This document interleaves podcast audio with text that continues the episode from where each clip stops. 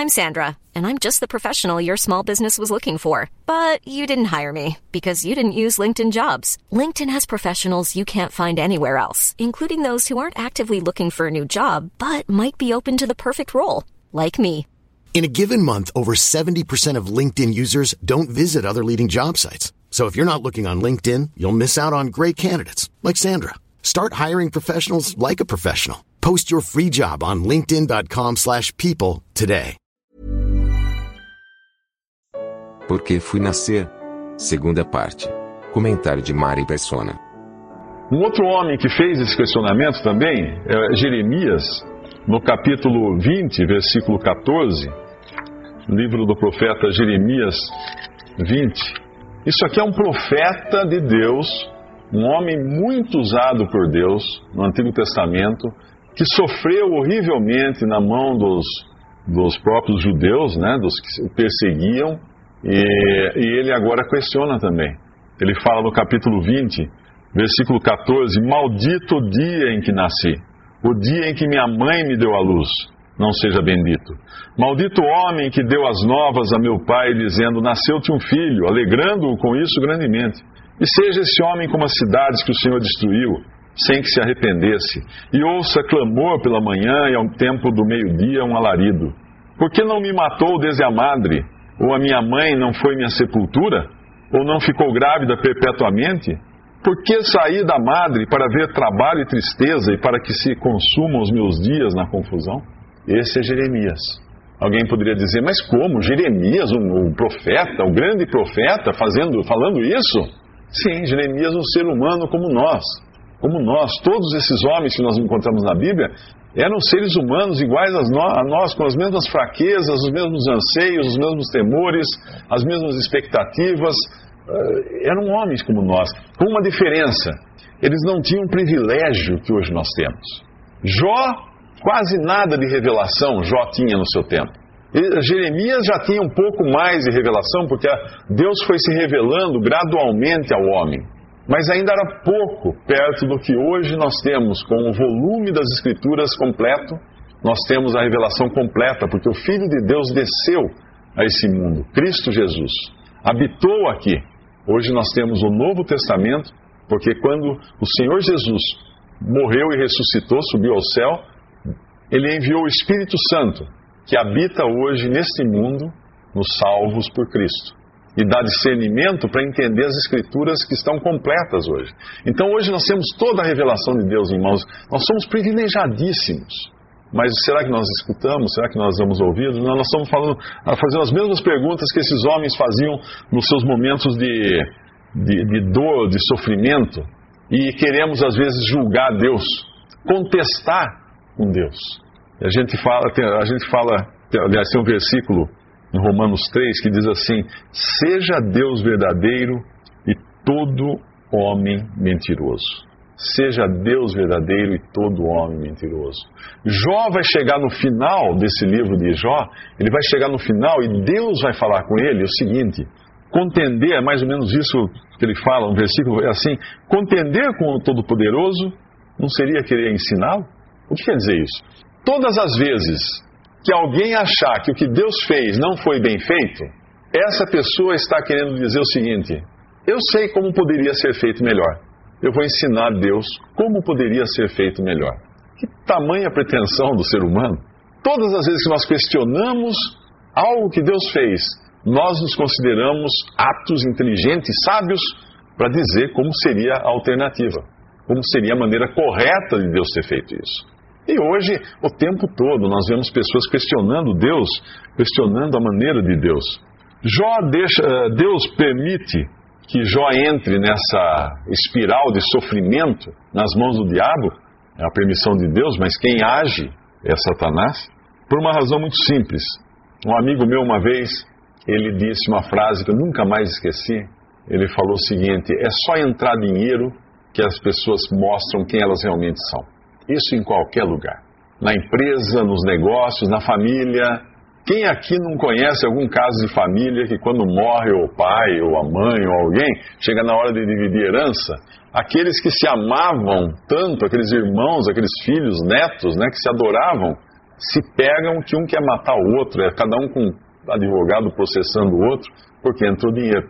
Quando entra dificuldade, quando não tem comida, é cada um por si, Aí é revelado o que existe no coração do homem.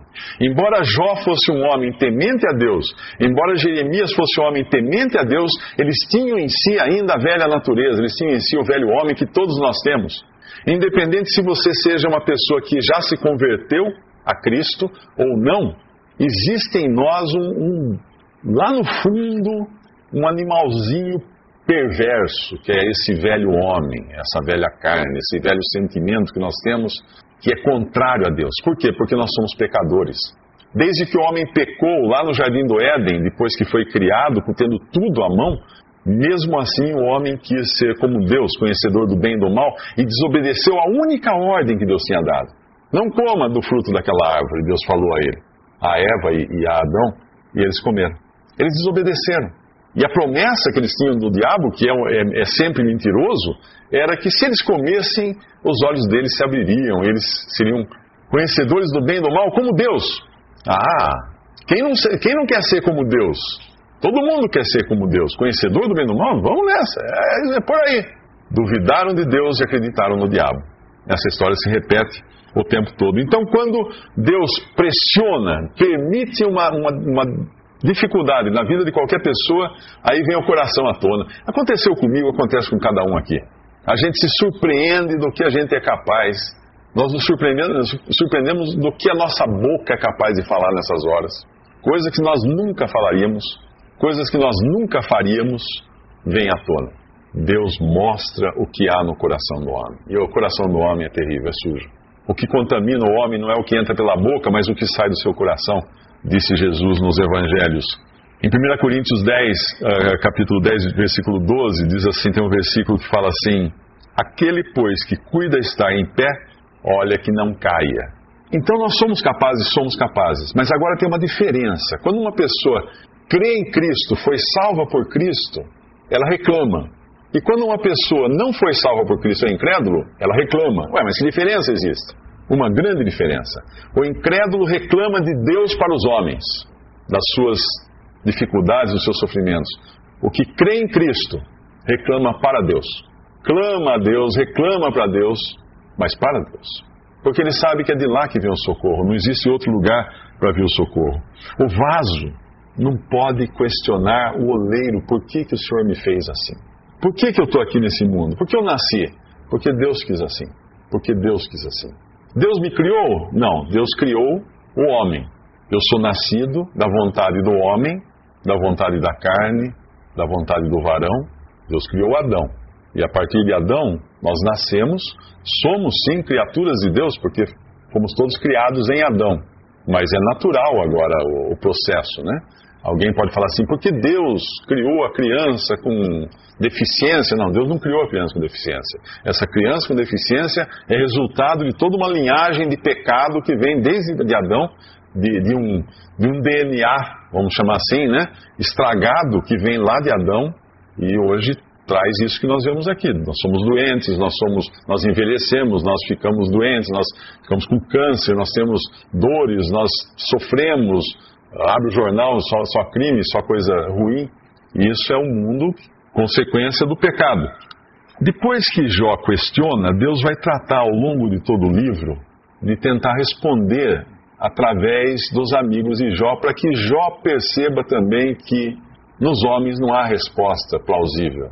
Três amigos vão visitar Jó na sua dor, no seu sofrimento, e eles, eles ficam sete dias calados diante do sofrimento de Jó. Essa foi a melhor visita que Jó recebeu na sua doença, no seu sofrimento. Esses sete dias, os amigos de Jó fizeram, trabalharam direitinho, fizeram aquilo que eles deviam ter feito sempre, ficar quieto, porque eles não tinham o que falar. Quando eles abriram a boca, eles estragaram tudo, porque daí eles vieram com todo, toda, todo o julgamento humano da situação de Jó e não trouxeram respostas. Nós, aqueles que creem em Jesus como seu Salvador, recebem o perdão dos seus pecados, são salvos, porque Cristo na cruz levou os nossos pecados.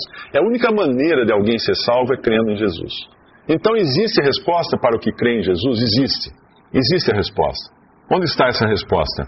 Em Efésios capítulo 1 está a resposta por que eu nasci. Por que eu nasci? Mas essa é a resposta para aquele que crê só. Se você ainda não tem a sua salvação assegurada, se você ainda não tem a certeza do perdão dos seus pecados, se você não tem a certeza de vida eterna, essa resposta não é para você. Em Efésios capítulo 1, diz assim, no versículo 3: Bendito o Deus e Pai de nosso Senhor Jesus Cristo, o qual nos abençoou com todas as bênçãos espirituais nos lugares celestiais em Cristo. Muito bem, então, aquele que crê em Cristo nasceu para ser abençoado com todas as bênçãos espirituais nos lugares celestiais em Cristo. Eu pergunto, é vantajosa essa, essa oferta, né? De, de ser um, um cristão, de ser alguém que crê em Cristo? Claro. Ser abençoado com todas as bênçãos espirituais nos lugares celestiais em Cristo, nem imagino quais sejam todas elas. São incontáveis, inumeráveis essas bênçãos, e nos lugares celestiais ainda. Mas não para aí. Como também nos elegeu nele, em Cristo, antes da fundação do mundo, para que fôssemos santos e irrepreensíveis diante dele em caridade ou em amor. Mas espera aí, então, aquela questão da, de como eu me apresentar, ser justo diante de Deus, não depende de mim? Não, não depende de mim. Depende de Deus me justificar, de Cristo me justificar pelo, pelo seu sacrifício na cruz. Então Deus me escolheu para ser santo e irrepreensível. Nenhuma repreensão. Deus não vai repreender o salvo, jamais. Deus não vai condenar o salvo, jamais, porque ele condenou o seu filho na cruz. E nos predestinou, versículo 5, para filhos de adoção por Jesus Cristo. Ah, então eu nasci para ser filho de Deus de, por adoção por Jesus Cristo, para si mesmo, segundo o beneplácito da sua vontade, para louvor e glória da sua graça, pela qual nos fez agradáveis a si no amado. Então eu nasci para ser feito agradável a Deus em Cristo. Foi para isso que eu nasci. Será que foi para isso que você nasceu? Se você não crê no Senhor Jesus ainda, não foi para isso que você nasceu em quem temos a redenção pelo seu sangue. Ah, aqui, esse é o segredo de tudo. Redenção pelo seu sangue. Remissão das ofensas, retirada das ofensas, segundo a riqueza da sua, da sua graça, que ele fez abundar para conosco em toda sabedoria e prudência, descobrindo-nos o mistério da sua vontade. Olha aqui, ele, Deus, para os que creem nele, ele descobre qual é o mistério da sua vontade ao cristão, ao crente em Jesus, é revelado qual é a vontade de Deus. Ele tem capacidade agora, porque o Espírito Santo habita nele, de entender os desígnios de Deus, entender os planos de Deus. Deus não esconde isso do que crê nele. E no versículo. Uh, bom, até o 9, apenas, versículo. Tem, ah, mais, mais para frente tem mais ainda, tem mais. Tem mais. No versículo 13, em quem, em Cristo, em quem também vós estáis, depois que ouviste a palavra da verdade, primeira coisa que nós temos que ouvir, o evangelho da vossa salvação e tendo nele também crido, fosse selados com o Espírito Santo da promessa, o qual é o penhor da nossa herança para a redenção da, da possessão de Deus para louvor da sua glória. Então é isso. Eu nasci para isso. Eu nasci para tudo isso. Eu nasci para isso. E o incrédulo? E aquele que ainda não tem a Cristo como seu Salvador?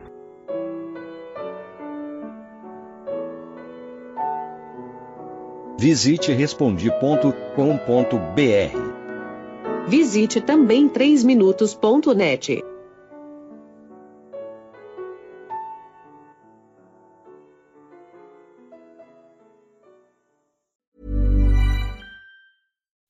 When you make decisions for your company, you look for the no-brainers. If you have a lot of mailing to do, stamps.com is the ultimate no-brainer. Use the Stamps.com mobile app to mail everything you need to keep your business running with up to 89% off USPS and UPS. Make the same no-brainer decision as over 1 million other businesses with Stamps.com. Use code PROGRAM for a special offer. That's Stamps.com, code PROGRAM.